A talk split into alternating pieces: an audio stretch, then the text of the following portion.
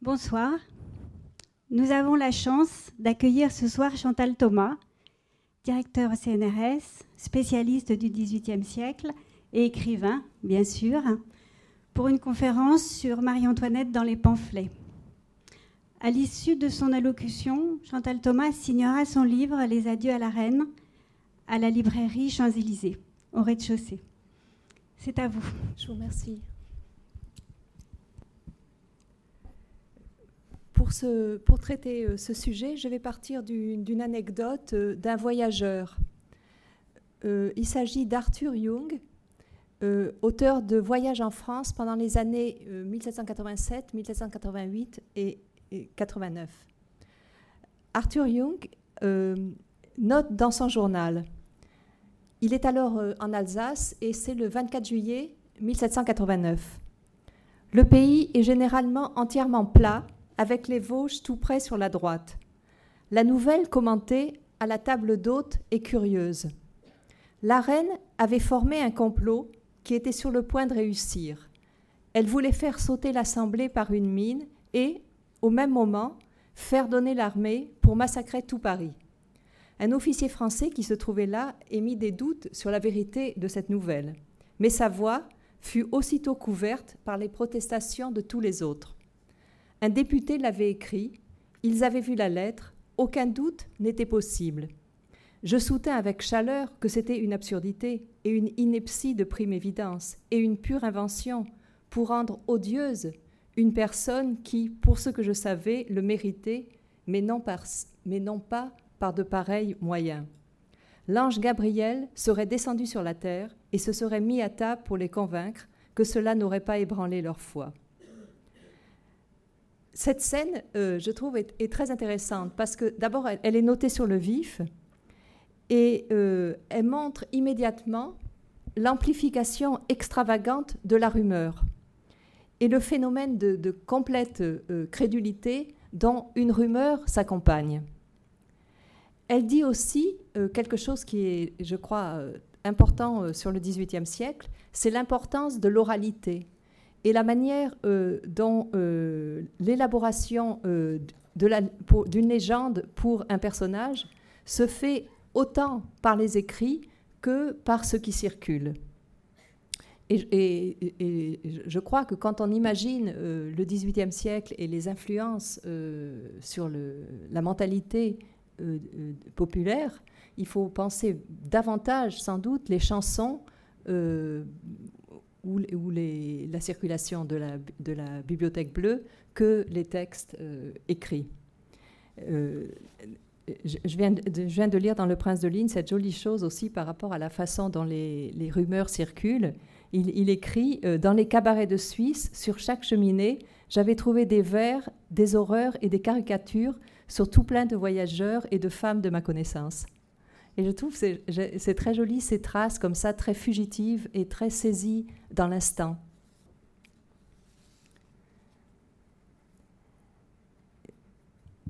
Toute cette, euh, tout ce, jeu entre caricature, chanson, euh, calomnie, c'est évidemment ce qui est perdu dans la transmission du savoir. Et c'est une des raisons pour lesquelles euh, je me suis intéressée au pamphlet parce que c'est des textes euh, qui sont constamment débordés par l'émotion et par les discours qu'ils suscitent et qui les alimentent. Et leur richesse, au contraire de ce qui se passe pour une œuvre littéraire, euh, qu'on peut lire et relire et en laquelle on trouve toujours des éléments nouveaux, leur richesse, est venue entièrement de leur prise sur l'actualité. Et ils ouvrent, je crois, sur le monde dans ce qu'il a de plus fugace, dans ce qui ne se répète pas deux fois. Dans cet instant où un étranger s'installe à une table d'hôte et écoute ce qui lui vient à l'oreille. Les pamphlets, donc, ce sont des textes à la fois mineurs quant à leur valeur esthétique. Euh, il faut dire que c'est une lecture euh, assez aride et, certains sont même euh, d'une pauvreté terrible. Ils sont essentiels, je crois, pour comprendre la passion qui provoquait chez leurs contemporains. C'est de ça que les gens parlaient dans la rue, dans les cafés, sur les places de marché, et pas d'un article de l'encyclopédie. C'est aussi, je crois, à ça, à ces pamphlets, que continuent de penser les mémorialistes quand ils évoquent la figure de Marie-Antoinette et la, essaient de la sauver, de l'abstraire de, de, toutes les ignominies qui ont été débitées contre elle. Enfin, euh, le dernier intérêt de cette anecdote du voyageur qui entend dire que Marie-Antoinette veut faire sauter Paris, c'est euh, de nous mettre tout de suite en prise avec le, potentiel de criminalité illimité que l'on prêtait à la reine. La reine était vraiment euh, perçue comme la destructrice et la meurtrière du peuple parisien. Arthur Jung y voit une caractéristique de l'effervescence révolutionnaire. Mais il est vrai, d'autre part, que la transformation d'une femme en un monstre de perversité, en, quelqu'un qui est devenu par excellence l'ennemi de la France, est le résultat d'un aboutissement, est le résultat d'une campagne, c'est l'aboutissement d'un processus. Si euh, à cette table d'hôte, les gens peuvent croire sans aucune euh, question et euh, sans, aucun doute que Marie-Antoinette est capable de ça, c'est parce que depuis des années, presque depuis son arrivée, elle est, portrait, elle est portraiturée, elle est dénoncée comme une femme maléfique. Et c'est, je pense, euh, au moment de la Révolution, tout ce travail lent qui a été, euh, qui s'est peu à peu inscrit dans la conscience des gens et dans l'opinion populaire, qui va euh, émerger et provoquer cette crédulité, crédulité qui aboutit à, à sa condamnation. Alors, ce travail de sape, ce travail d'élaboration d'un personnage euh, criminel, euh, je pense que pour bien le comprendre, euh, on, peut revenir aux, analyses de René Girard et en particulier à ses analyses du bouc émissaire. Le phénomène qui, qui permet de transformer quelqu'un en un bouc émissaire est un phénomène intemporel je, vous dis ce que, dit, euh, ce qu'écrit René Girard. Les persécuteurs finissent toujours par se convaincre qu'un petit nombre d'individus, ou même un seul, peut se rendre extrêmement nuisible à la société tout entière en dépit de sa faiblesse relative. C'est l'accusation stéréotypée qui autorise et facilite cette croyance en jouant de toute évidence un rôle médiateur. Elle sert de pont entre la petitesse de l'individu et l'énormité du corps social. Et, c'est parfaitement vrai pour Marie-Antoinette qui va devenir,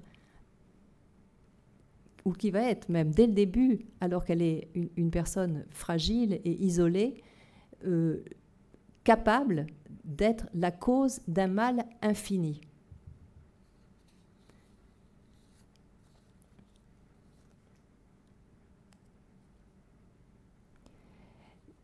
Je dis dès le début parce que euh, c'est presque euh, Marie-Antoinette est, accueillie euh, comme euh, une princesse presque miraculeuse et immédiatement elle, provoque un amour populaire immense. Et elle, écrit d'ailleurs à sa mère, euh, cet enthousiasme du peuple français à mon égard me fait peur parce que peut-être je ne serai pas à la hauteur. Et il y a comme une crainte qu'elle ressent tout de suite à l'égard de l'enthousiasme qu'elle suscite. Mais dès qu'elle arrive à la cour, euh, elle n'est plus du tout la jeune fille isolée qui charme, mais elle est tout de suite prise dans une suite euh, d'enjeux de pouvoir et, au milieu de tensions et même de guerres internes qu'elle ne comprend pas. Et entre autres, euh, elle représente le choix autrichien par son mariage. Et dès qu'elle arrive à la cour, dès qu'elle arrive à Versailles, elle sera celle qui représente l'Autriche. Les premiers pamphlets contre Marie-Antoinette euh, viennent de la cour et, Marie-Thérèse, euh, l'impératrice, euh, tout de suite prévient sa fille que le comte de Provence est, un personnage retors et dangereux. Donc il y a une, suspicion, mais je crois accréditée, euh, qui fait porter la responsabilité des premiers pamphlets contre euh, Marie-Antoinette au comte de Provence, frère euh, du roi. Il faut dire qu'il était quelqu'un qui avait beaucoup d'esprit et un esprit malveillant et qui, et qui supportait très mal que ce soit le roi qui soit le roi et non lui. Lorsque Louis XV meurt en 1775, Marie-Antoinette a 20 ans et elle a vraiment pas de goût pour euh, la, la, politique. Pourtant, c'est à propos de cette jeune fille inexpérimentée que très vite les rumeurs les plus déplorables vont circuler. Un pamphlet qui s'intitule Le portefeuille d'un talon rouge fait commencer ces, rumeurs à partir de, 1774, à partir d'un séjour de la famille royale au château de Marly. C'est à cette époque, écrit l'auteur anonyme, qu'il faut placer les premiers déchaînements de la médisance contre la reine. Disant les auteurs de cette médisance, c'étaient les courtisans, race cruelle et perfide. Ces lignes font allusion à un court libelle, un des premiers connus, qui s'appelle Le lever de l'aurore. C'est un libelle qui, qui, peint sous les couleurs euh, du vice l'envie qu'avait Marie-Antoinette, qui était, c'était quand même une extravagance, de voir le jour se lever. Et, c'est vrai que ça, paraît vraiment comme un caprice de princesse. À une époque où tout le monde se, se lève avec le jour, et où, Paris, par exemple, à l'aube, est, plein, et rempli de gens qui marchent, et, euh, elle, elle n'a jamais vu le jour. Et elle, elle a cette envie qui, passe évidemment comme une, un excès, et aussitôt ce, désir de se promener dans les jardins et de voir le jour est euh, stigmatisé comme le signe d'une orgie euh, nocturne et tardive. Le parcours de la rumeur, quel est-il? Euh, le, lever de l'aurore nous dit euh, il est constitué il est constitué de grossières calomnies. Un lâche courtisan les ourdit dans les ténèbres, un autre courtisan les met en vers et en couplets, et par le ministre de la Valtaille les fait passer jusqu'aux halles et au marché aux herbes. Des halles, elles sont portées chez l'artisan, qui à son tour les rapporte chez les seigneurs qui les ont forgées, et lesquels, sans perdre de temps, s'en vont à l'œil de bœuf, se demander à l'oreille les uns des autres, et du ton de l'hypocrisie la plus consommée. Les avez-vous lus? Les voilà. À partir de ces années 74-75, tous les gestes de Marie-Antoinette vont être prétexte à interprétation maligne et vont alimenter la chronique scandaleuse. Pour Madame de Staël, euh, Madame de Staël a, écrit un texte magnifique euh, sur Marie-Antoinette qui s'appelle Réflexion sur le procès de la reine, qui est un texte euh, très bref euh, dans lequel elle fait, écrit à la veille du procès de la reine, donc, et dans lequel elle fait absolument abstraction de ses divergences politiques par rapport à la reine, et elle fait une sorte de saut dans une union au nom de la dignité des femmes, et elle écrit ce petit texte sur Marie-Antoinette euh, où elle écrit La calomnie s'est attachée à poursuivre la reine, même avant cette époque où l'esprit de parti a fait disparaître la vérité de sur la terre. Elle fait référence au, règne de la terreur. Pourquoi donc Pourquoi est-ce que c'est sur une personnalité finalement euh, assez neutre? En tout cas, sur une, personne franchement inoffensive et les témoignages euh, de ses contemporains de ceux qui ont vécu auprès d'elle. Je pense par exemple euh, à Alexandre de Tilly, qui a été un des pages de la reine, ou bien euh, Madame de Staël, par exemple, euh, ou, bien le prince de Ligne. tous les témoignages convergent sur, disons, sa courtoisie et la douceur et une véritable inclination à la bonté. Pourquoi donc c'est sur un personnage aussi peu pervers que euh, de plus en plus euh, euh, le, mécontentement et même la haine populaire va se déchaîner. C'est que Marie-Antoinette, elle est vraiment le bouc émissaire par excellence. Pas objectivement, je veux dire, pas par sa personnalité, mais structurellement, par sa position. Elle, va apparaître tout de suite, donc, comme j'ai déjà dit, euh, en tant qu'otage de la cour d'Autriche, comme l'étrangère. Et elle va susciter contre elle toute la haine que euh, la France a pu porter contre un ennemi de toujours qui est l'Autriche. Euh, Marie-Antoinette, même maintenant, elle est stigmatisée comme l'Autrichienne et, et, comme et, qu'on ait fait d'elle la reine étrangère par excellence est vraiment un paradoxe euh, choquant, puisque euh, Marie-Antoinette est en réalité la reine la plus française euh, que la France ait jamais eue. Et que, par définition, toutes les reines en France sont étrangères, étaient étrangères, puisque leur mariage résultait d'une alliance politique, et donc il était évident qu'un roi n'allait pas épouser une princesse française, complètement aberrant. Donc l'étrangeté de Marie-Antoinette alors qu'elle descend de la famille de Lorraine, fait déjà partie d'une calomnie. Ensuite, euh, Marie-Antoinette n'est pas un personnage politique. Elle n'est pas quelqu'un qui euh, a envie de jouer un grand rôle politique. Et d'ailleurs, le roi non plus n'a pas non plus envie de l'associer à la politique. Par contre, Marie-Antoinette va être, dès son arrivée à Versailles, quelqu'un qu'il est facile de manipuler. Elle va, lorsqu'elle va euh, intervenir politiquement, elle va intervenir toujours dans un rapport d'influence.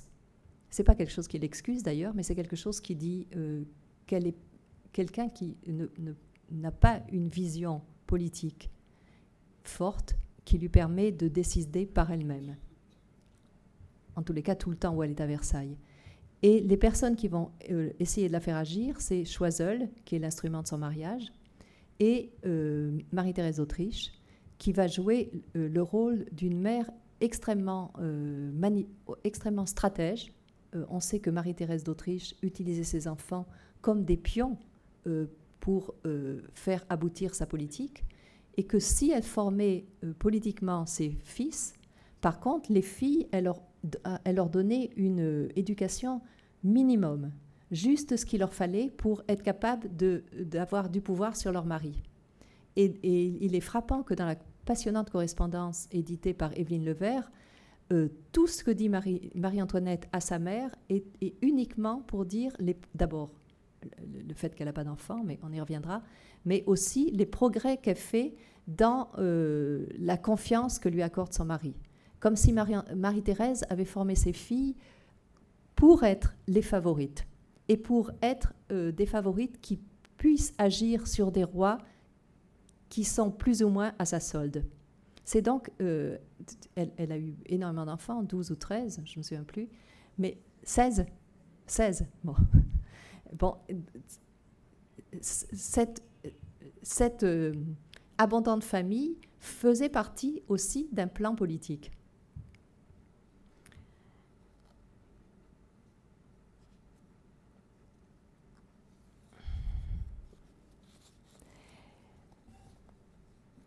Cette haine que Marie-Antoinette rencontre dès qu'elle arrive à Versailles fait que, à partir de 89, quand, est décrétée la liberté de la presse, tous les thèmes vont être euh, en place pour euh, se, se, développer et aller au maximum de leur potentialité haineuse.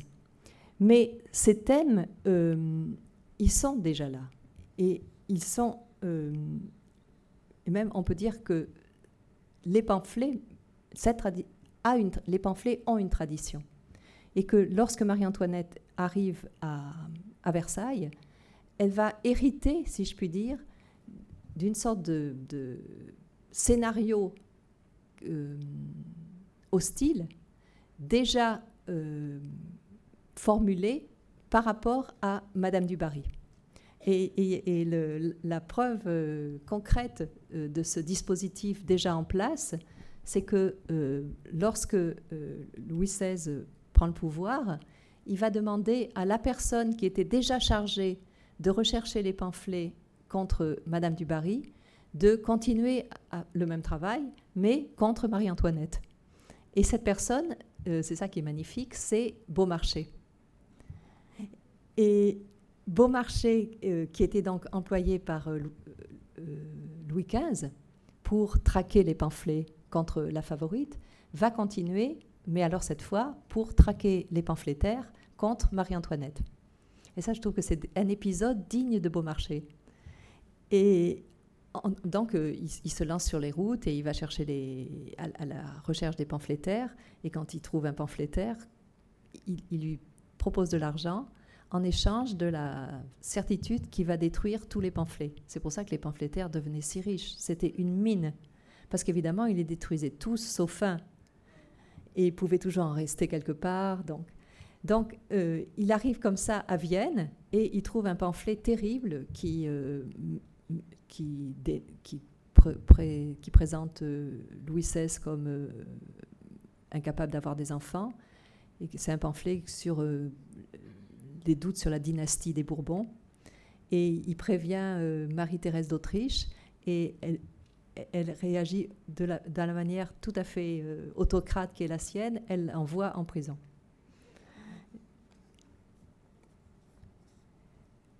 Alors, les, avant les pamphlets, euh, ce qui, s'était quand même déjà développé, c'était le registre des vies privées. Ça, c'est quelque chose sur lequel on travaille en ce moment euh, au centre 18e de Lyon. Les vies privées, c'est vraiment des textes très passionnants. C'est des textes, il y, en, a eu sur euh, Madame de Maintenon, par exemple. C'est des textes qui sont construits comme des biographies, où il y a les anecdotes sur la comtesse du Barry, une des plus célèbres, et, la vie privée de Louis XV. Des textes qui sont construits comme des biographies, avec des éléments euh, vrais et euh, tissés par un fil de pure malveillance. Ce qui fait que les anecdotes euh, sont repérables et l'interprétation est toujours au détriment du héros ou de l'héroïne. Et bon, le, phénomène des vies privées va se développer avec la terreur, et à la fin, il y a des lettres. Mais alors évidemment, certaines sont vraies, certaines ne sont pas vraies. Et ces lettres sont très souvent des faux. Et elles, mettent en, exergue euh, un portrait. Et dessous, il y a des vers aussi qui sont euh, vrais ou faux, mais toujours euh, perfides. Et l'ensemble se donne donc comme un, recueil savant sur quelqu'un. C'est des sortes de vraies et fausses biographies qui circulent sur les personnages. Et il y aura des vies privées jusqu'à la chute de Napoléon.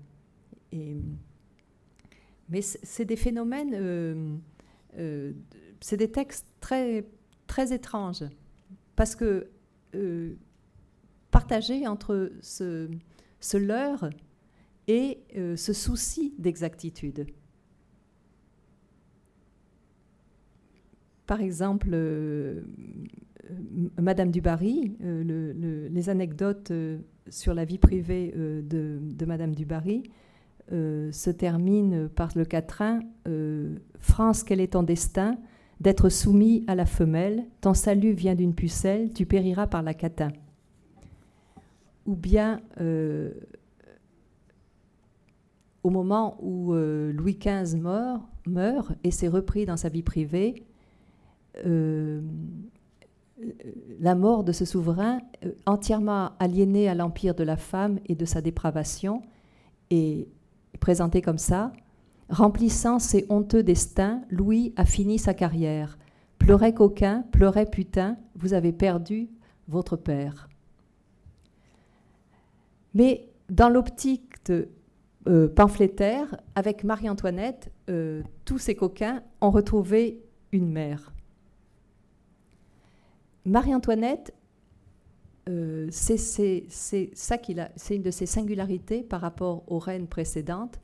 Elle va être euh, ressentie, euh, présentée comme la favorite. Et elle va prendre directement dans l'imaginaire pamphlétaire la suite de Madame, de Barry. Madame de Barry qui était une ex-prostituée et qui en dit long sur le, degré de corruption auquel était arrivée la cour de Versailles. Marie-Antoinette, comme euh, Madame du Barry, va, et d'autant plus que le roi Louis XVI n'a pas de, n'a pas de favorite, et, Louis XVI rompt avec la tradition, qui est que tous les rois de France avaient des favorites. Et Louis XVI et Marie-Antoinette, qui ont été le seul couple vraiment euh, fidèle, en tous les cas, euh, respectant des normes bourgeoises, vont être finalement représentés à la fin de leur vie comme le couple dénaturé par excellence. Alors que c'est les seuls qui euh, ont respecté la moralité. Et ça va se retourner contre eux. Et, ça, c'est un des traits qu'il faut se, dire concernant Marie-Antoinette. Tout ce qu'elle fait de positif se retourne contre elle.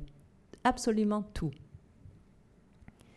Alors, euh, comme, Madame du Barry et comme les, favorite, elle est caricaturée. Et tout ce que je dis là, tout sur Marie-Antoinette par rapport au pamphlet, il faut, le, il faut penser l'équivalent dans la caricature.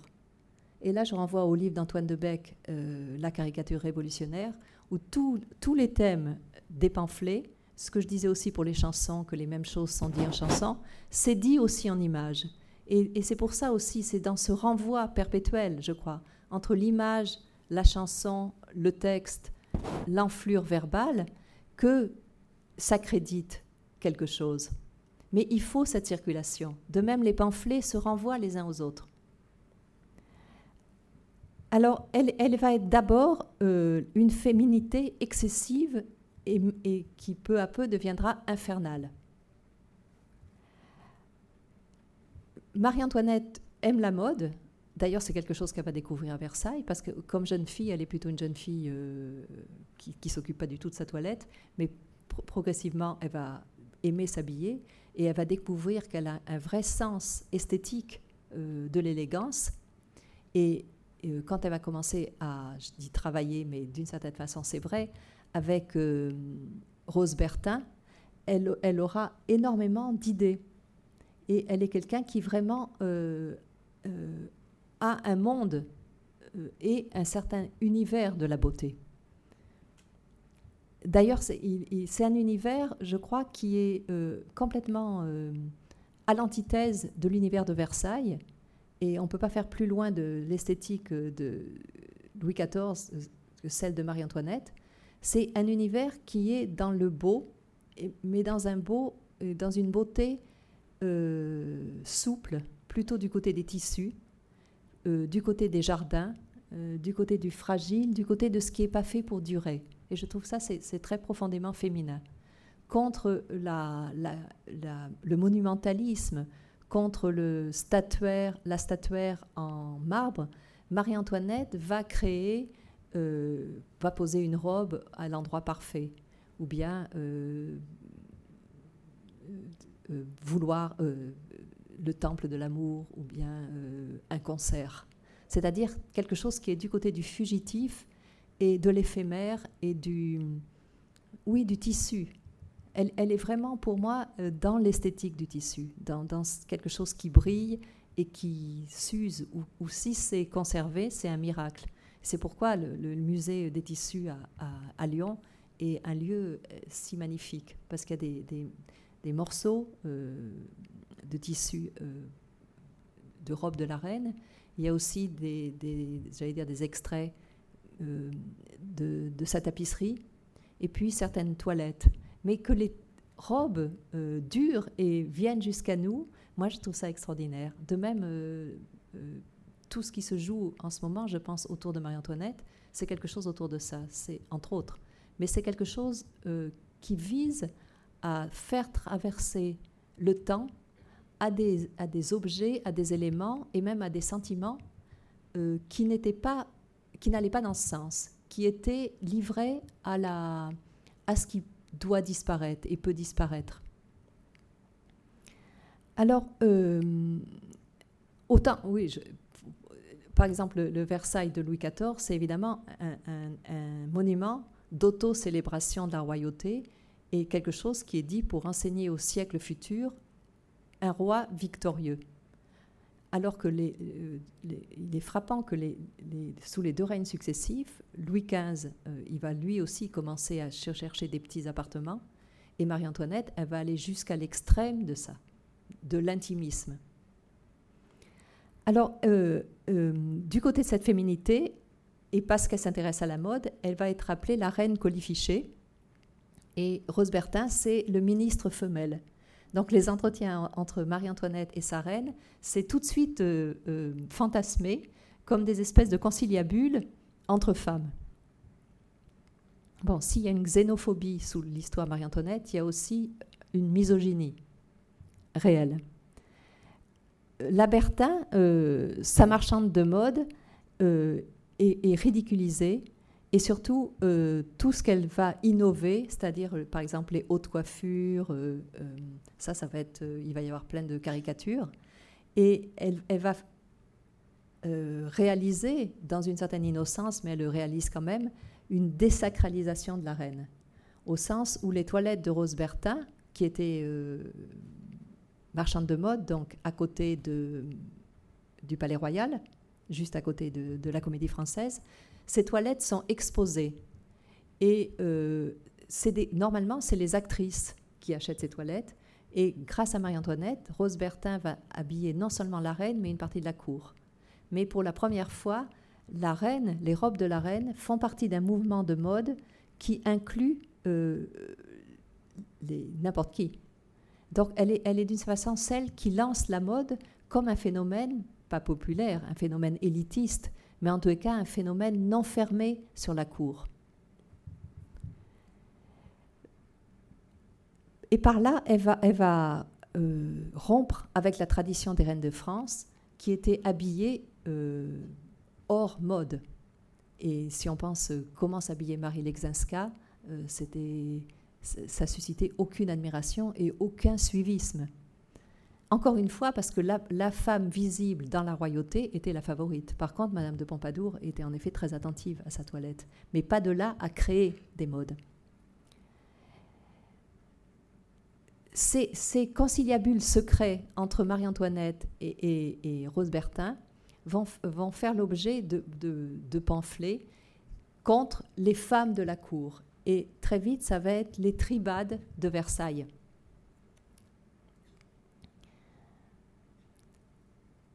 cette visibilité, avec, cette attention à la mode, ce qui se passe, c'est que le corps de la reine, sa beauté, devient extrêmement visible. Et euh, cette visibilité du corps de la reine est, perçue comme choquante et elle va, euh, elle, va relever de l'exhibition. Il y a un, texte euh, de Ernst Kantorowicz qui, parle, qui, dit, qui parle des deux corps du roi et qui dit qu'un des, un des phénomènes de la royauté, c'est que le, corps, le roi a deux corps. Il a un corps politique qui est, sacré et qui échappe à tout, défaut, à toute détérioration, à toute maladie, et un corps physique qui est celui qui meurt. Et quand un roi meurt, euh, il y a simplement transfert du principe politique dans un autre corps. Mais en fait, le roi est immortel et euh, montrer la vie privée du roi ou montrer ses défauts, c'est d'une façon un crime, de lèse-majesté. Avec Marie-Antoinette, euh, ça va aller très loin, puisque au fur et à mesure que monte la haine contre elle et que monte la campagne de, de presse ou de la campagne d'opinion contre Marie-Antoinette, son corps va devenir à la fois l'objet euh, de, fantasmes sexuels violents, et euh, l'objet, quand, on aboutit à la Révolution, d'une répulsion. Et ce corps, il est le corps de la reine, qui est d'abord dénoncé comme euh, trop orné, trop coquet, et donc trop dépensier. La reine est celle, euh, non seulement elle est celle qui passe trop de temps avec son, ministre femelle, mais elle est celle qui aboutit à la hum, ruine de l'État. Elle est, elle est Madame Déficit, comme vous savez, et euh, de dépense en dépense, elle va causer la, la, la banqueroute, la, chute de la France, et surtout, elle va, elle va faire preuve d'une immoralité proprement scandaleuse. Et ce corps de reine, qui, est supposé provoquer le respect, est, stigmatisé dans j'ai oublié de dire aussi que les, les, pamphlets, ça peut, ça peut prendre des formes très diverses. Ça peut être des petites comédies, ça peut être des formes, des fausses confessions aussi.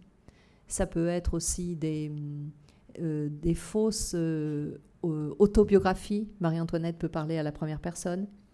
Dans, dans ces pamphlets, euh, elle, apparaît, elle et les tribades de la cour, comme une sorte de meute de, femmes capables de tout, totalement dépravées, et pour qui aucun vice n'est interdit. C'est ainsi que les, différentes. Euh, la maison de la reine apparaît peu à peu comme un lieu absolument orgiaque. Et les, euh, les amis successifs de la reine, euh, la princesse de Lamballe, ou bien plus tard surtout Madame de Polignac, vont être immédiatement vus et, et narrés comme ses amantes, comme si toute personne qui approchait Marie-Antoinette devenait son amante. Et ainsi, il s'élabore d'année en, en, année le portrait d'une sorte de super euh, puissance érotique euh, terriblement malfaisante et qui, euh, en introduisant, un pamphlet dit qu'elle a introduit à la cour le vice lesbien. Et elle introduit ce vice, raconte certains pamphlets, en répondant au projet de sa mère. Et ça, c'est une élaboration réellement fantastique. J'insiste là-dessus parce que je crois vraiment qu'à partir des pamphlets contre Marie-Antoinette, on ne peut rien déduire sur qui était Marie-Antoinette. Et par contre, à quel point peut aller l'imagination euh, infernale, euh, ça, les pamphlets le disent. Elle est, elle est celle qui a été formée par sa mère et euh, pour introduire la corruption dans le royaume de France.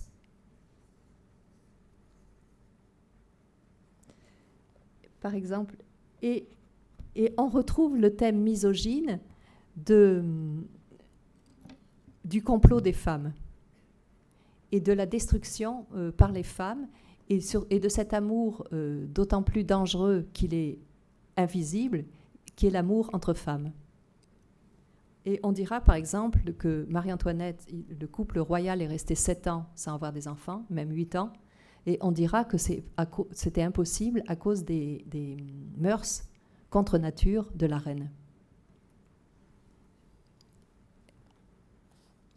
Alors là, c'est un, pamphlet euh, où Marie-Antoinette est représentée arrivant aux enfers et elle, rencontre d'autres reines euh, qui l'accueillent. Alors c'est toutes des reines euh, crapuleuses comme c'est pas permis.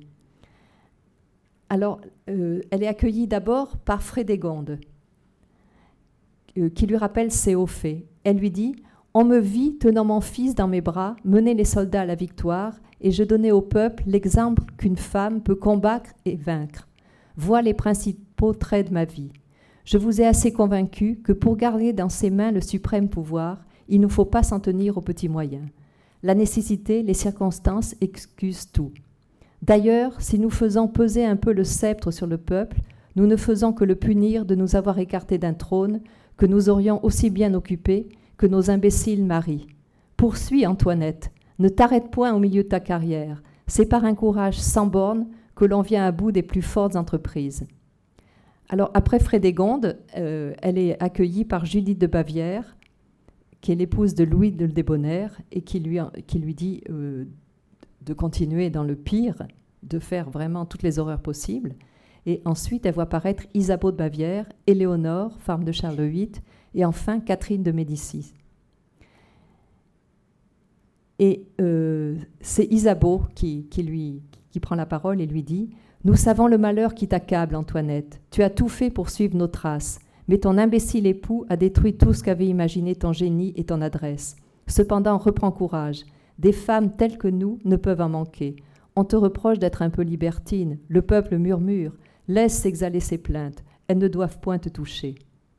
Et les derniers mots vont revenir à Catherine de Médicis, qui, dit à, la reine Il ne faut rien épargner, que le sang à long flot se répande, de la dissimulation, des trahisons, tu en as besoin plus que jamais.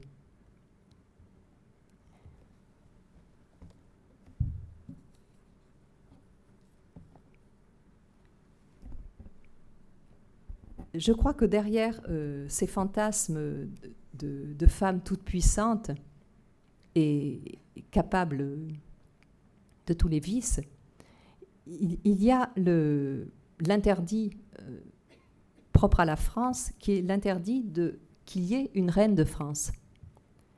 Et là, je, cite Camille de Moulin, euh, qui, dans, un, dans, dans un texte, euh, rappelle que la seule vocation euh, du corps de la femme, c'est une vocation reproductrice.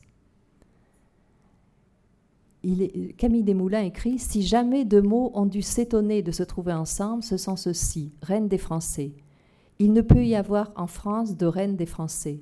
La loi salique y est formelle. Peut-on douter que ce ne soit ce mot qui est mis dans la tête de toutes ces femmes? Alors, c'est toujours les mêmes. Hein. Catherine de Médicis, Isabelle de Bavière, Brunehaut, Frédégonde.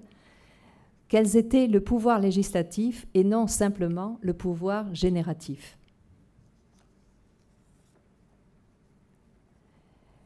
Si Marie-Antoinette euh, occupe tout de suite le rôle de la favorite et va être celle qui a euh, des favorites et qui paie des gens pour euh, lui donner du plaisir, c'est parce que aussi, pendant le roi n'a pas la stature du roi. Il, y a comme un défaut, comme une vacance de représentation du côté du roi, ce qui fait que tout va se déporter sur l'image de la reine. Plus grave, il y a le fait que pendant sept, pendant huit ans, euh, le couple est sans enfant. Et c'est quelque chose qui va vraiment miner euh, euh, la, représentation du couple et surtout l'idée d'un roi puissant. Ce qui fait que la, puissance va être, attribuée à Marie-Antoinette. Et, ce que cette littérature pamphlétaire a de plus passionnant, je trouve, c'est ça, c'est ce, transfert des délires euh, de toute puissance machiste qui normalement étaient du côté du roi et qui sont transférés sur la reine.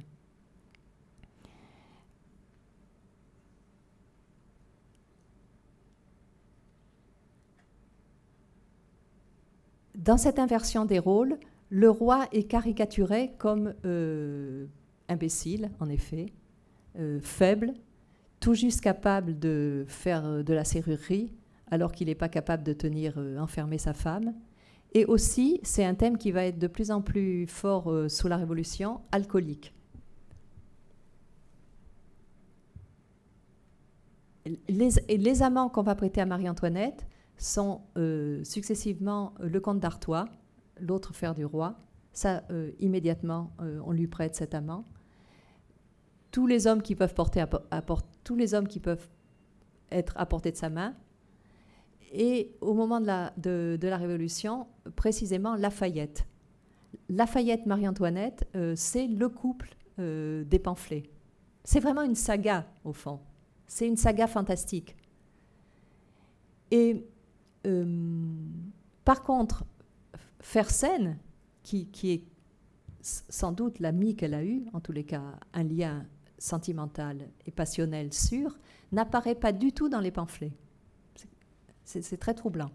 À peine, peut-être une fois son nom, j'ai trouvé, mais pas. Ils ne forment pas couple.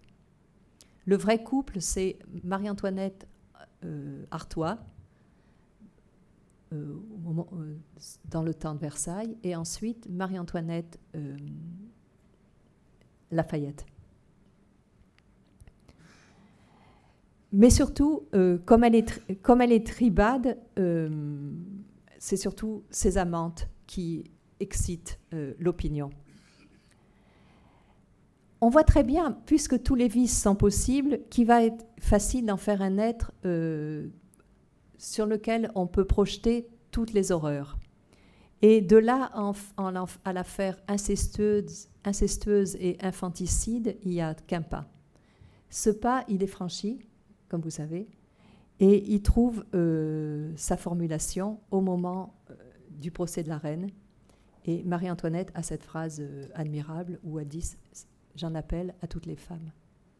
Et c'est pourquoi cette question de, cette lecture dure des pamphlets de la reine n'est pas du tout une sorte de, détour du côté d'anecdotes sordides. Elle est vraiment une manière, je pense, de tracer un, cheminement, un, processus, et euh, qui va être aussi une machine à tuer. Euh, je vous dis simplement un extrait d'un pamphlet pour vous dire à quel point euh, on doit relier la production pamphlétaire à l'accusation finale d'inceste je l'ai pris dans, un pamphlet entre autres, Marie-Antoinette d'Autriche, reine de France, mauvaise fille, mauvaise épouse, mauvaise mère, mauvaise reine, monstre en tout, ne mérite aucun égard. Elle sera donc décapitée sans aucun égard. Mais cette absence d'égard supposait souligner que le supplice est celui d'une femme ordinaire, la veuve capée, va mettre en relief, au contraire, sa royauté. Et je pense que euh, l'insistance sur le fait qu'en France, on ne peut pas dire reine de France, euh, cette insistance, elle se renverse avec la mise à mort de la reine. Et c'est précisément sa mort qui va en faire la reine. Précisément, c'est une mauvaise mère peut-être qu'en guillotine, mais c'est une reine. Dans l'imagination populaire, et je pense dans la tradition historique, le supplice, loin d'effacer les prétentions exorbitantes de l'Autrichienne à transgresser la loi salique et à se dire reine de France, va les justifier et va même les fonder. Euh, il y a ce pamphlet qui s'intitule Descente de la, Dubarry aux enfers et euh, Marie-Antoinette arrive aux enfers et a dit à Madame du Barry Mais je n'en reviens pas, comment? C'est toi que je vois descendre ainsi dans cette cour, la tête sous le bras Es-tu devenue, reine de France? Et Madame du Barry répond Non, madame. Ce n'est point à ce titre que je ressemblais à votre majesté, mais j'étais catin presque autant qu'elle, et comme vous, sans pudeur, je dilapidais le trésor public. Cette rencontre de Marie-Antoinette avec la Dubarry aux enfers euh, ne fait pas de la Dubarry une reine. Marie-Antoinette, par contre, est reine. Et euh, c'est dit d'une manière magnifique dans un, texte très bref de Léon Blois, qu'il a écrit en, 1877. C'est le premier texte de Léon Blois. Ça s'intitule euh, La chevalière de la mort. Et Léon Blois, dont vous connaissez le style, qui est pamphlétaire à sa manière, oui, en fait pamphlétaire, c'est-à-dire excessif et brûlant, euh, affirme En somme, le réquisitoire de Fouquier a la valeur exacte d'une antiphrase historique et peut servir à mesurer la grandeur morale de la veuve de Louis XVI par la grandiose inanité, de l'effort fait pour la déshonorer. Avec cette audace provocatrice euh, en blois, il va simplement renverser euh, tous les tombereaux d'horreur euh, euh, projetés contre Marie-Antoinette en une sorte de preuve de pureté. Et comme Madame de Staël d'une certaine façon, mais elle le fait pas sur un mode religieux, mais sur un mode moral. Et on va trouver dans son texte tous les thèmes, mais à contrario, de la reine calomniée. Et pour lui, c'est sa vertu qui a provoqué euh, son, arrivée à la cour de Versailles, son arrivée à la cour de Versailles une hostilité résolue. Et cette vertu, pour elle, pour lui, euh, elle, lui elle avait été transmise par Marie-Thérèse, c'est-à-dire le contraire.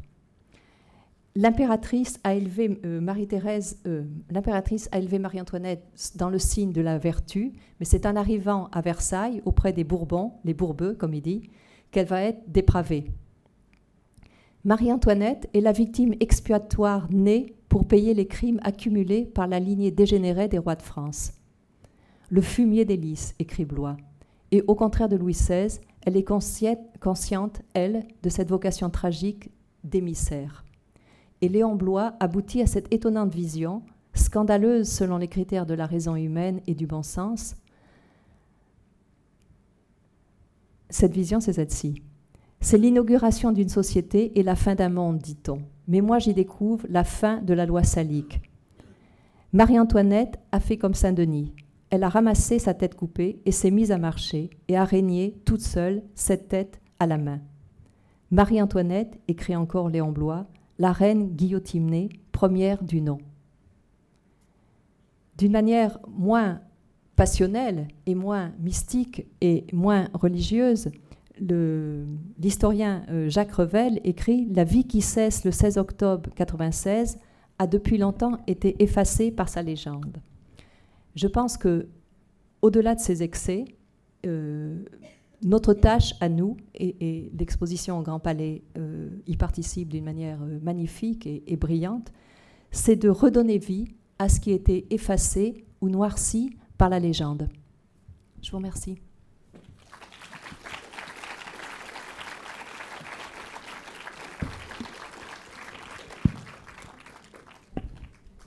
Alors, euh, toutes les questions sont très bienvenues.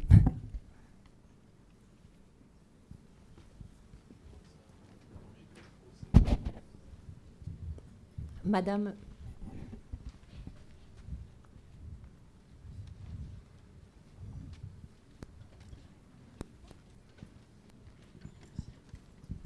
Merci beaucoup, Madame. Euh, deux petites questions, s'il vous plaît. Je vous en prie. quelle était l'audience de ces pamphlets? Alors ça, c'est justement, c'est une question très difficile. Euh, moi, je pense, que, je pense que pour les premiers pamphlets, ils ne dépassaient pas vraiment la cour et Paris. Et en particulier, je n'ai pas du tout parlé de ça, il y avait une production pamphlétaire du côté du Palais Royal et du côté du duc de Chartres. Et donc, c'était très proche de la cour aussi. Et je pense qu'en effet, ça, relevait plutôt de la malveillance interne. Et, par définition, c'était évidemment anonyme. C'était assez mince.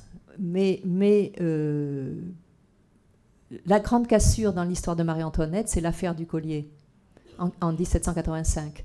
Et à partir de ce moment-là, euh, et, à partir de la condamnation euh, de la reine, implicite de la reine, les pamphlets commencent à avoir une prégnation, une, une, une force euh, beaucoup plus répandue, je crois. Et en 1789, par contre, là, ils se répandent partout. Mais tout le temps où ils étaient interdits, D'ailleurs, c'est un peu frustrant. Presque tout est anonyme. Et c'est souvent sans lieu ni c'est toujours sans lieu ni date. Et, et même euh, combien il y en avait, on ne peut pas savoir, parce qu'une grande partie a été détruite. Mais à partir de 1789, alors là,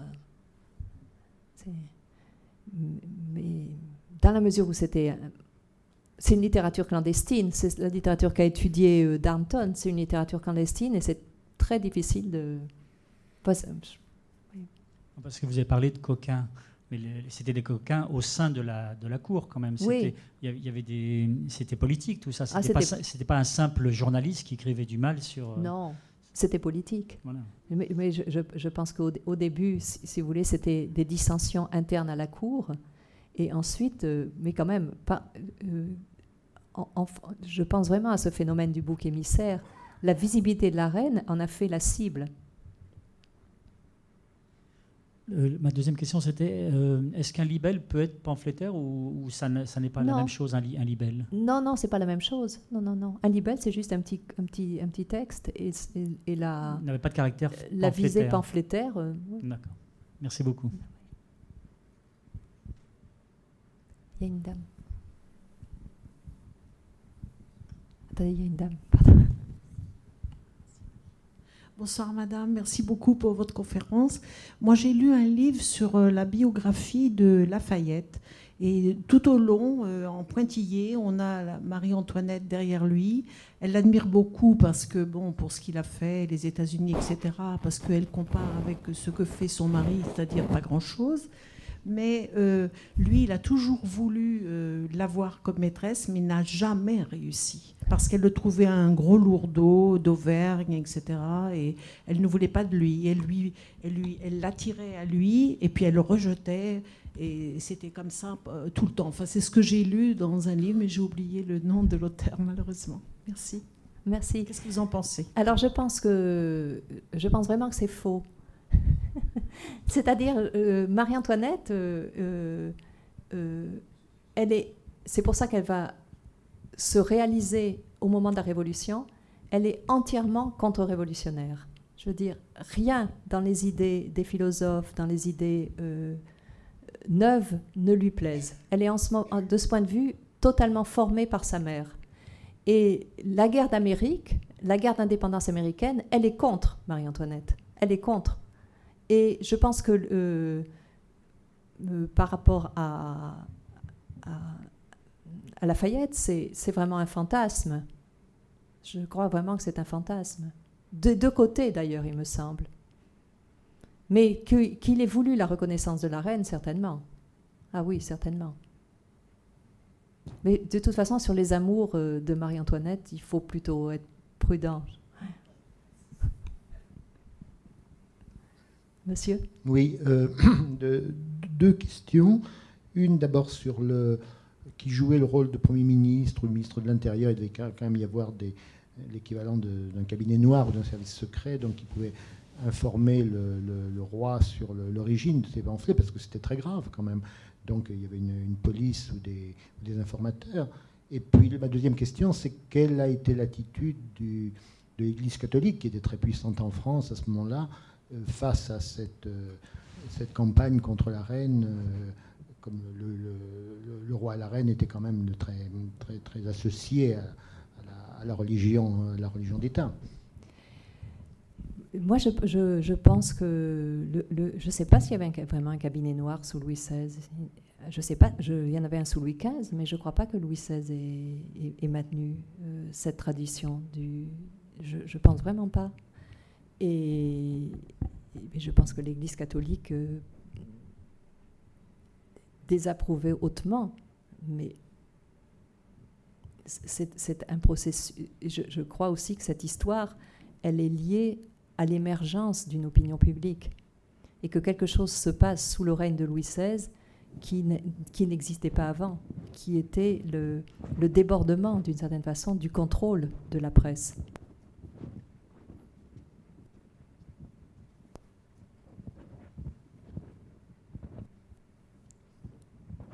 Puisque par exemple sous Louis XIV, pour, pour qu'il y ait des, des, jugements un peu durs portés sur la politique, c'est la Gazette d'Amsterdam, c'est-à-dire c'est vraiment ce qui, ou de Leyde, c'est-à-dire c'est les, journaux qui s'imprimaient hors de France.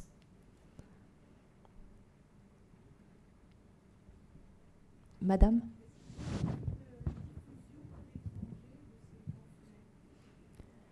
Alors je crois qu'il circulait, mais je pense, sous la révolution, je pense aussi que euh, sous la Révolution, par exemple, euh, énormément, euh, il y a aussi des pamphlets contre-révolutionnaires, que je ne connais pas du tout d'ailleurs. Mais il y a des pamphlets très drôles d'ailleurs et des caricatures, des caricatures étonnantes à Londres sous la Révolution, puisque beaucoup d'immigrés vont à Londres. Et donc, c'est un peu l'inverse des caricatures qu'on a. Mais oui, je pense qu'il circulait. Euh, de toute façon, c'est quelque chose qui, est frappant avec le XVIIIe siècle, euh, la seconde moitié du XVIIIe siècle, que j'ai étudié avec Casanova, c'est à quel point tout circulait en Europe. Et, l'Europe était vraiment l'Europe. Et, et, dans la mesure, l'idée même de nation était assez floue, puisque c'était des rapports de famille. Et ça, c'est quelque chose qu'on voit très bien quand on lit la correspondance de Marie-Antoinette sous la Révolution. Elle ne comprend pas. Elle ne comprend pas l'émergence d'une nation. Elle voit, elle, des trahisons de cousins, de cousines, le fait que son frère la, la soutient pas. elle voit tout en termes de famille et d'alliance familiale. Mais la notion de peuple français, qui de toute manière était, avant était sujet, donc ils étaient les enfants ou les, du roi, qui était, c'était l'image du père, la notion d'un peuple souverain est, lui est complètement étrangère. Et ça, je trouve que c'est, quand on veut essayer de... Ce qu'il y a de magnifique dans l'histoire, c'est cette espèce de saut dans des zones mentales qui nous sont désormais étrangères. Ça, c'est quelque chose d'extraordinaire à penser.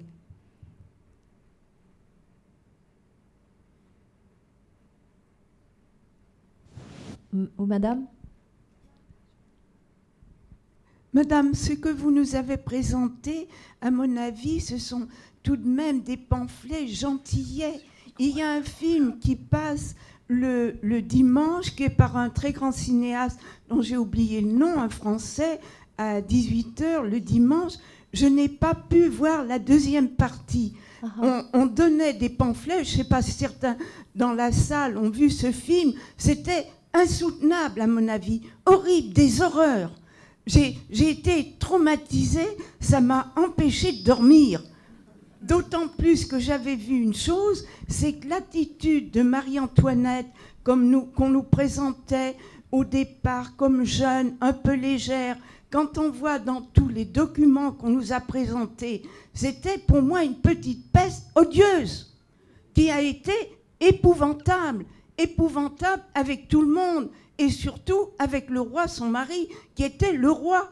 Mais après ces pamphlets, je vous assure, j'étais vraiment mais horrifiée, horrifiée de ce qui a pu être dit et de la mentalité des gens qui les ont écrits surtout.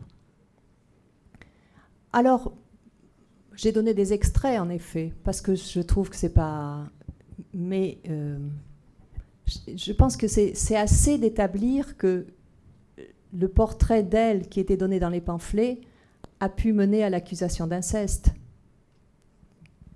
Euh.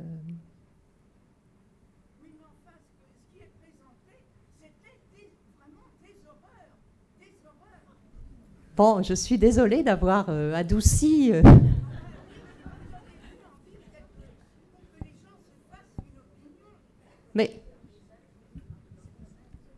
ben, je, pense que j'ai dit les éléments. Je veux dire, euh, quelles horreurs alors précisément?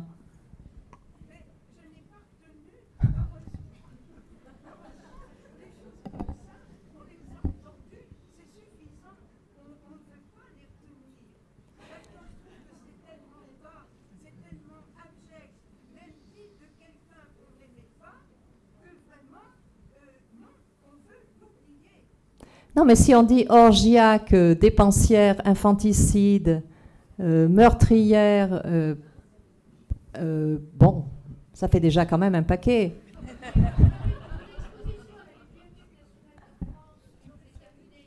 Oui. Oui. Voilà. Mais oui, c'est ça.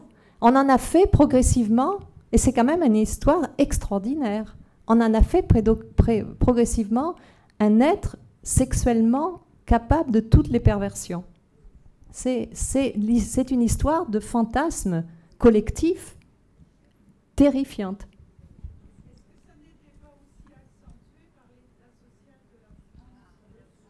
Ah bah si, bien sûr, bien sûr, bien sûr.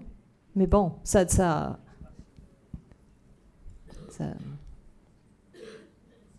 Madame?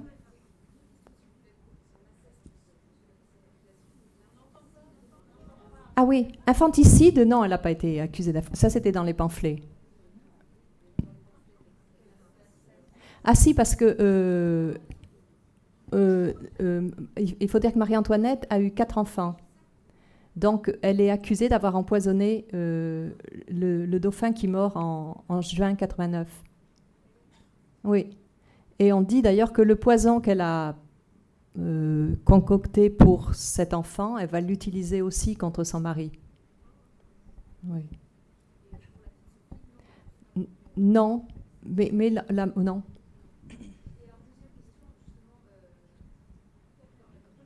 Pas. Non, non. À partir de, quel moment, si, si, si, à un moment elle en a pris conscience, à partir de quel moment justement Marie-Antoinette a pris conscience de, l'existence de ces pamphlets, de leur importance, et puis euh, dans quelle mesure ça a eu euh, une influence sur son comportement, sur, euh, sur ses pensées, sur, etc. Alors, ce qui est, ce qui est, ce qui est frappant, c'est que dans la, cette, je, vraiment, je vous recommande cette correspondance. On, comprend énormément en lisant cette correspondance.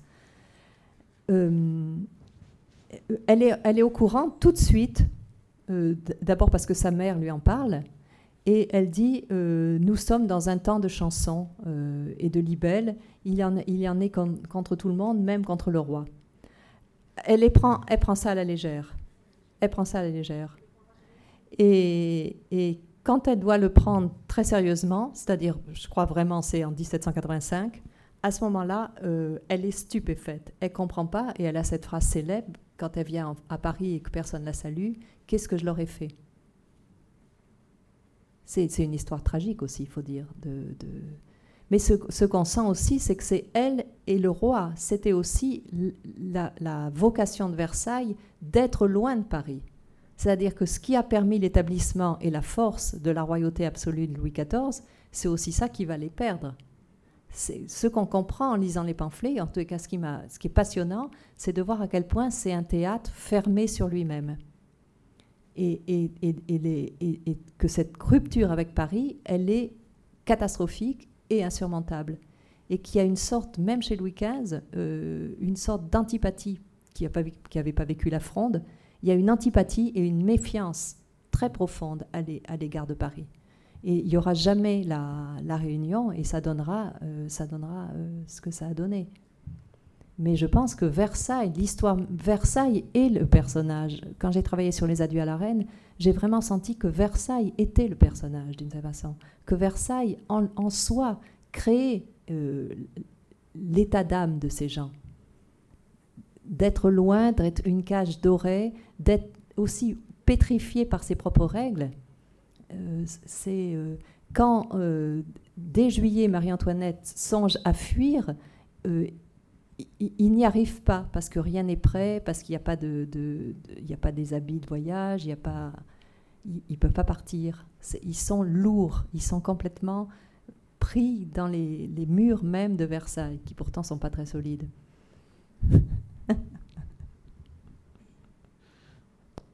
Madame? S'il vous plaît, bonjour Madame je vais rentrer un petit peu euh, dans votre intimité et je voudrais vous demander.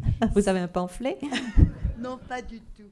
Mais je voudrais savoir euh, quel regard vous portez sur Marie-Antoinette, à savoir, est-ce que vous la réhabilitez et vous lui donnez l'excuse d'une jeune femme euh, qui était volage, jeune et pas toujours consciente de la portée de, de son de son comportement, est-ce que vous lui donnez l'absolution ou bien au contraire, vous auriez tendance, elle vous est antipathique et vous auriez plutôt tendance à la charger? Alors, euh, d'abord, j'ai écrit trois. Pardonnez-moi si je non, non, non, vous faites très bien. Ah non, non, c'est une vraie question. D'abord, j'ai écrit trois textes sur Marie-Antoinette. Alors, j'ai d'abord écrit les, La Reine scélérate, Marie-Antoinette dans les pamphlets, donc. Et là, je me suis intéressée uniquement à la, à la, à la à l'élaboration d'un personnage à haïr, à une effigie euh, horrible. Et je me suis dit, après avoir terminé ce livre, mais elle était ailleurs, elle était autre.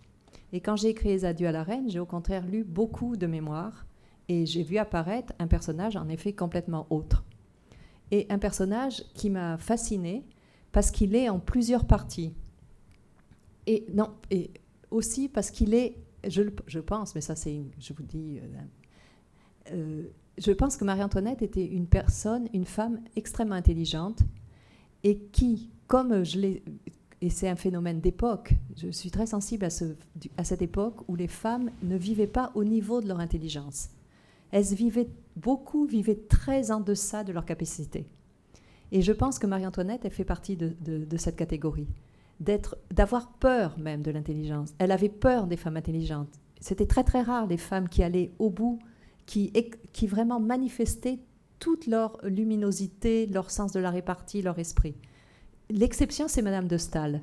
Mais Madame de Staël, elle a grandi, euh, elle est étrangère en partie, elle a grandi, elle a été élevée par une mère qui avait un salon, un salon politique, et elle, elle s'est dit, elle s'est dit qu'elle ferait quelque chose d'elle-même.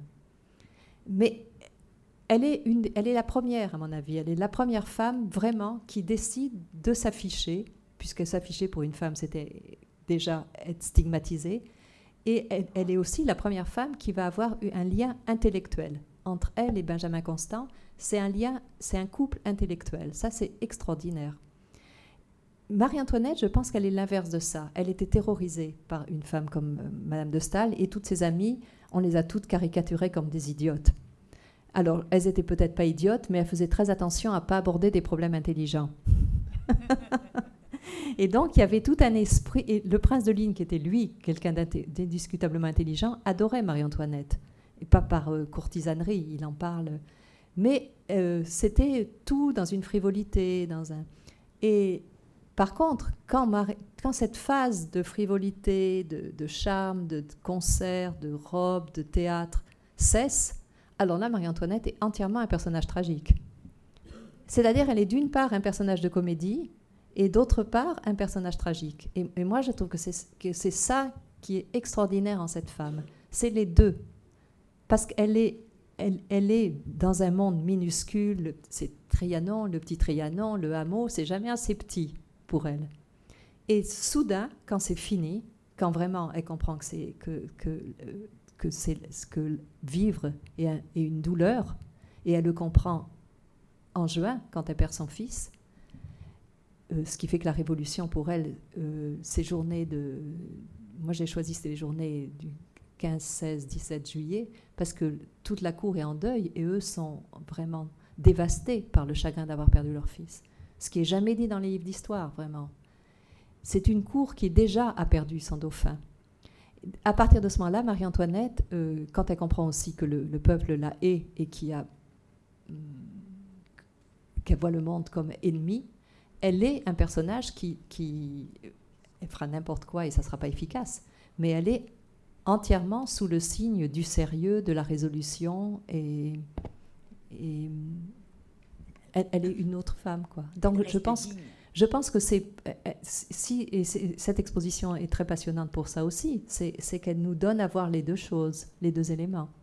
Et le moment où on, arrive dans l'espèce d'entonnoir noir, euh, c'est génial, je trouve.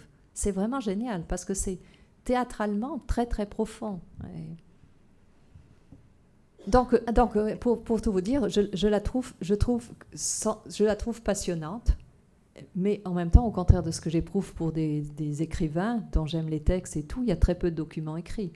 Donc, euh, et je trouve surtout passionnant l'idée du dernier règne. Autant je ne suis pas du tout intéressée par Napoléon, mais alors zéro, c'est peu, de, le dire.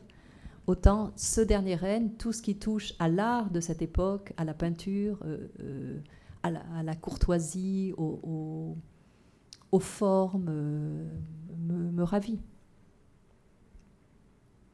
que c'était une époque exquise. Alors exquise et atroce, mais les, deux, les, deux. Les deux. Mais je, je, je pense aussi qu'il faut s'abstraire de la question de la condamner ou la, ou la, la justifier, je veux dire. Mmh.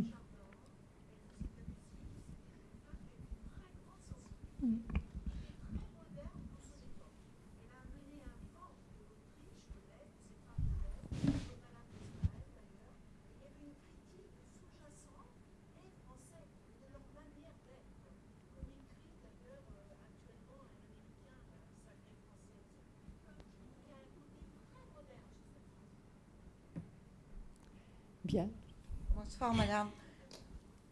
Euh, on entend, oui. Euh, que pensez-vous des mémoires de madame Campan sur Marie-Antoinette? Ah oui, alors, euh, ah, c'est vrai, c'est vraiment un document extraordinaire, madame Campan, les mémoires de madame Campan. Et c'est dans une, et par rapport à la reine, c'est dans une certaine ambivalence. Oui. Oui. Mais ce qui est très beau dans, les mémoires de Madame Campan, c'est qu'elle nous restitue euh, des faits très précis, en particulier des rituels, par exemple le rituel de la toilette du matin, le petit lever, le grand lever. Et quand on va à Versailles, euh, on voit très bien le lit de la reine et puis les, petits tabourets qui étaient pour les, Il y a deux ou trois rangs de tabourets pour les gens qui assistaient. Et on comprend aussi ce que ça pouvait être d'être constamment en représentation et que ce que Louis XIV avait élaboré, qui était génial, puisque c'était présenter le roi comme euh, le personnage même du roi, c'est-à-dire il avait créé son propre théâtre. Mais les autres, après lui, on sent qu'ils ont eu beaucoup de mal à entrer dans ce rôle qui était où tout était minuté, chaque geste avait sa signification. C'était l'étiquette et une invention géniale, mais qui s'est refermée sur eux. La relation qu'elle a eue avec euh, Fersen, qu'en pensez-vous? Je vous dirais franchement que euh, j'en pense rien. C'est terrible à dire. Hein je ne sais pas, pour moi, ça change rien du tout. Je veux dire, ce que je pense, c'est qu'en effet, ils étaient très d'accord. Et que ce qu'on voit très bien dans la correspondance, surtout quand elle est aux Tuileries, c'est qu'il avait le même idéal euh, de royauté absolue, qu'il était violemment antirévolutionnaire. D'ailleurs, il est mort massacré par la foule. Il a eu une mort violente. Et qu'ils avaient une vraie complicité.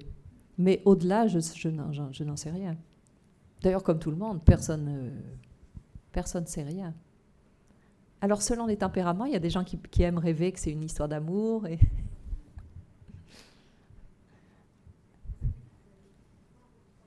j'ai écrit une pièce de théâtre aussi, qui s'appelle La lectrice adjointe. Et, et c'est la lectrice qui attend Marie-Antoinette, qui tarde, bien sûr, parce qu'elle n'a pas très envie de lire.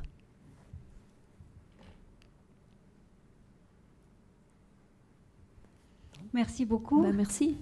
Merci à vous. Merci. Je rappelle que Chantal Thomas va dédicacer son livre euh, Les adieux à la reine à la librairie qui se trouve au rez-de-chaussée à la sortie de l'exposition.